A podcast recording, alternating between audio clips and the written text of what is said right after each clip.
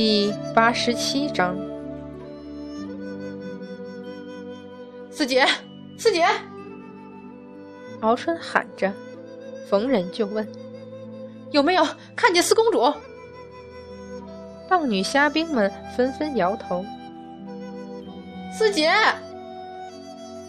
敖春心里的不安越来越盛了。究竟是怎么回事儿？四公主怎么会忽然离开了东海？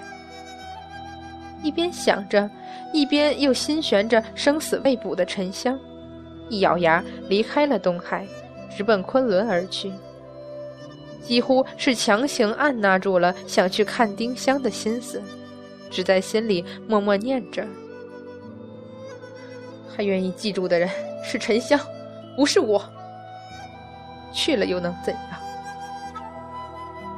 心中沉痛，于是他没发现，就在云雾上方，一条红龙与他交错而过。四公主看着弟弟，眼中忽然有点点水光溢出，但是她什么也没有说，已然决绝地扭过了头。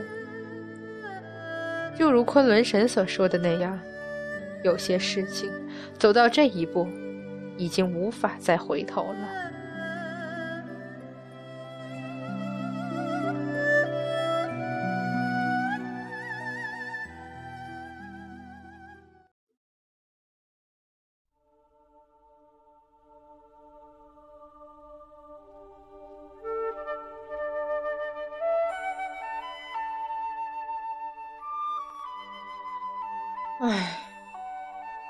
旧是血红色的世界，沉香瘫倒在地上，不住喘息着，但是眼睛里却是满满的兴奋。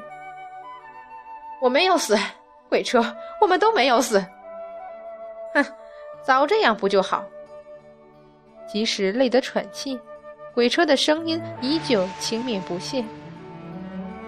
早跟你这小子说了，就你那几手本事，不死才是怪事儿。怎样？听我的，终于能不死了吧？沉香笑道：“你也别吹大话，不是我，你一个人，不，你单独一个，还不是也得死？”这回鬼车没有反驳他，只是轻蔑的哼了一声。他们背靠背瘫坐在地上，四周全是破碎的尸体，在缓慢恢复。终于有一次，不必以死亡来终结疯狂。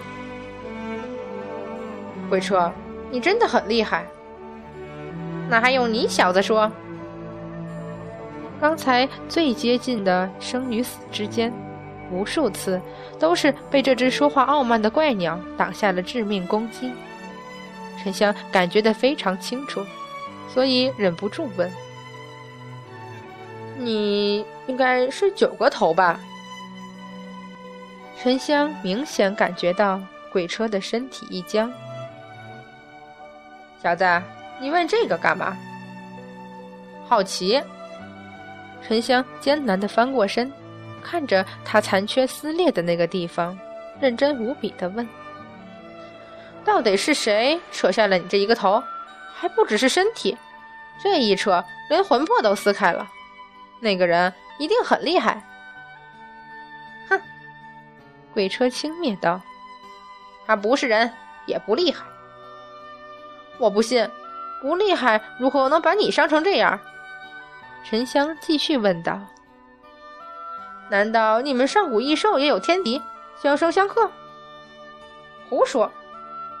鬼车气得翅膀略微发抖。他如何能克得了我？那是怎么回事？偷袭？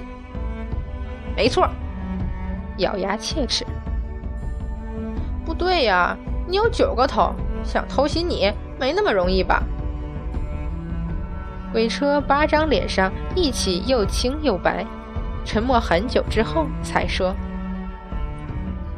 他虽然不怎么样，可是他的主人又不是我能对付得了的了。有多厉害？”三界第一吧，这么厉害？沉香啧舌笑道：“让你这样臭脾气的家伙心服口服，看来他是真的很厉害了。废话，不耐烦的甩甩八个头。若非他，我堂堂上古异兽，如何会被封在苏州城外？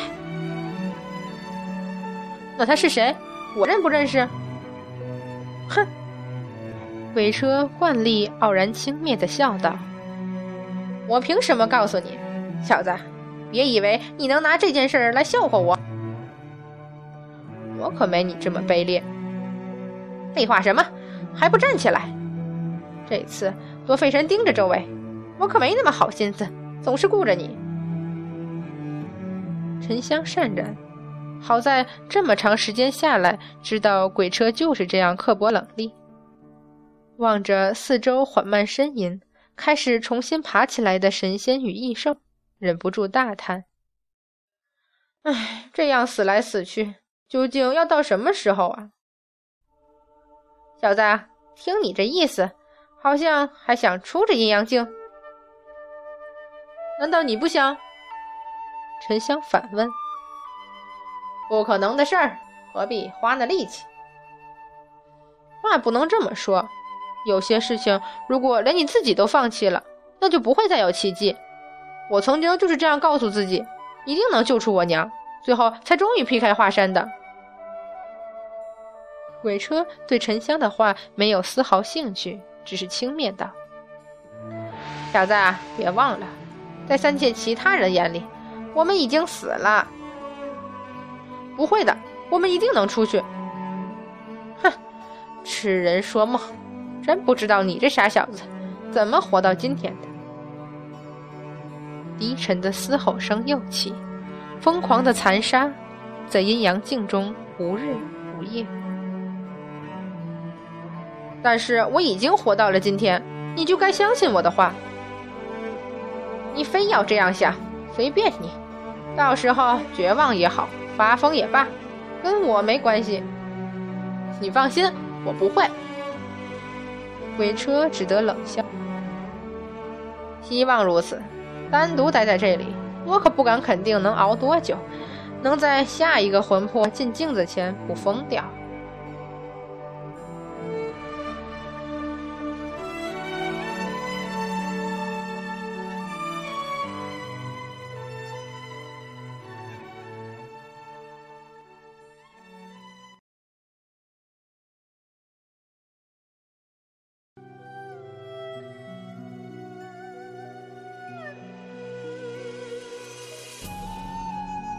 夜色沉静，窗外柳叶迷离，曲水依依。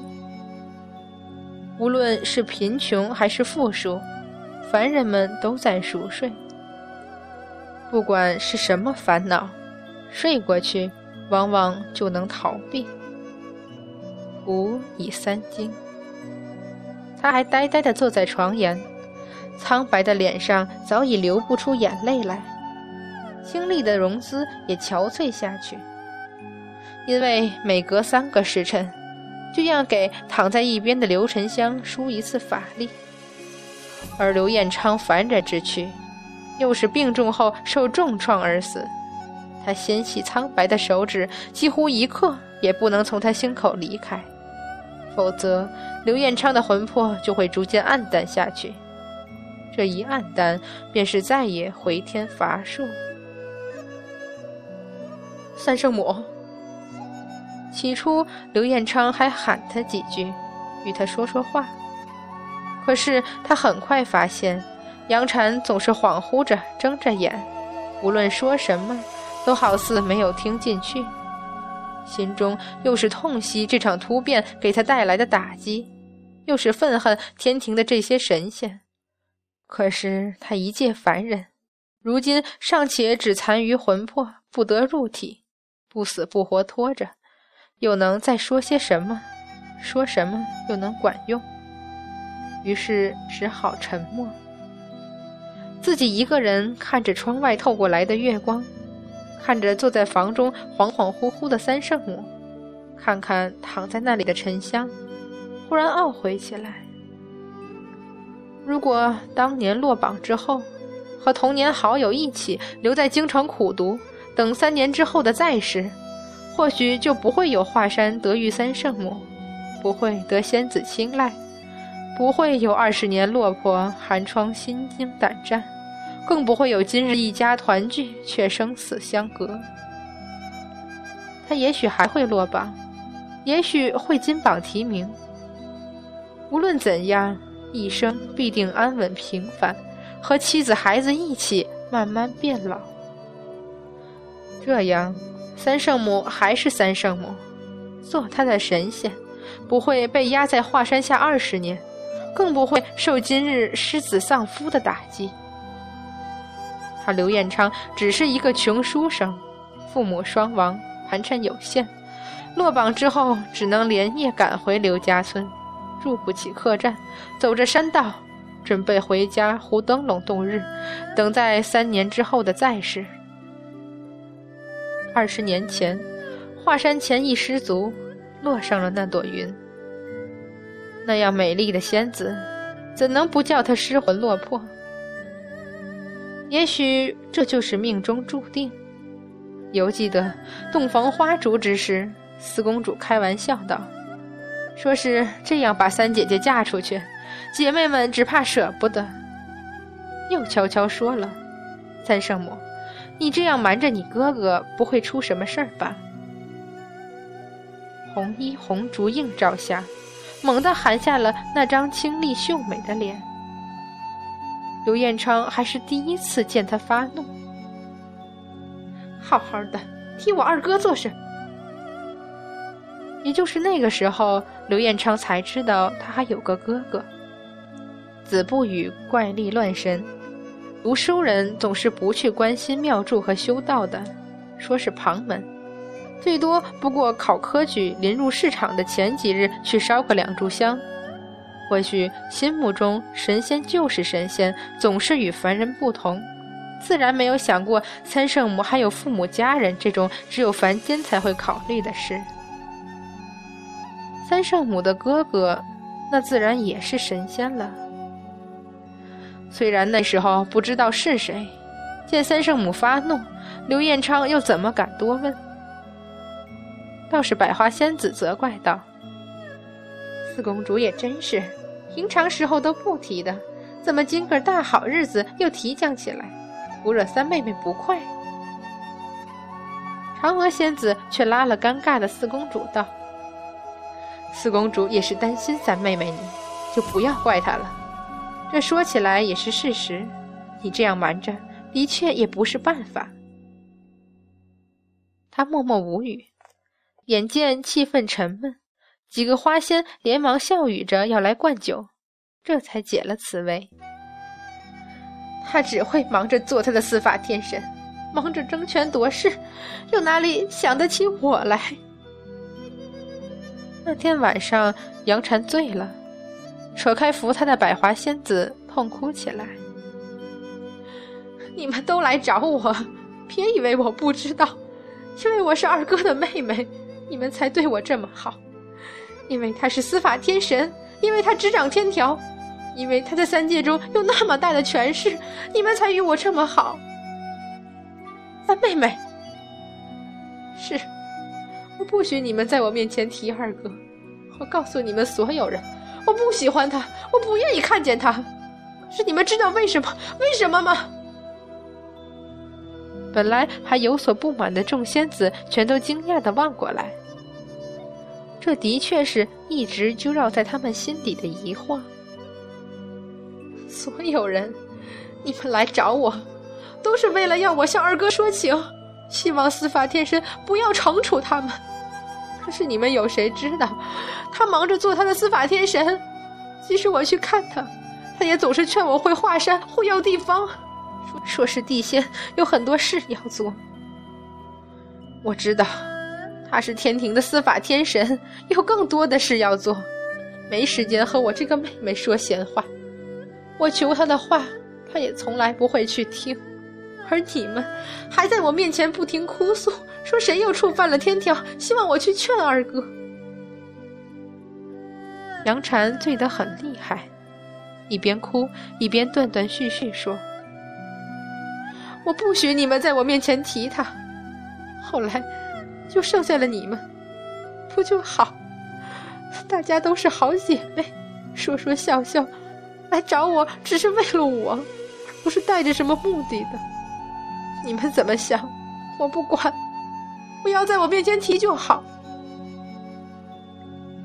众仙子有些尴尬，沉默了。末了，见杨婵逐渐睡去，依旧模模糊糊的念着：“娘，二哥，你为什么不等我一起去救娘？这样就不会……”一场欢宴就这样散去，留下满腹沉思。即使是神仙，也不能不在乎一切而活着。那天夜里，四公主最后离开，望着沉睡下去的杨婵，对刘彦昌黯然道：“三姐姐说的对，就算我没有那个心思，父王也反复说，与华山三圣母有个来往也好，毕竟她是司法天神的妹妹。”有些沉痛的拧了眉。对三姐姐来说。你是唯一不知道她哥哥是谁，不在乎她是司法天神妹妹的人，好好对她吧。三姐姐这一生，太孤独，也太苦了。怯懦几句，终是忍不住问：“三圣母，我说是杨禅，他的哥哥到底是？”二郎显圣真君，凡人大约都是知道的吧。是的，的确知道，可是从来没有想过。你不用担心，三圣母毕竟是他的亲妹妹，就算他是司法天神，也不会把自己妹妹怎么样的。那个夜晚，所有人都是这么想的吧？只是，所有人都想错了。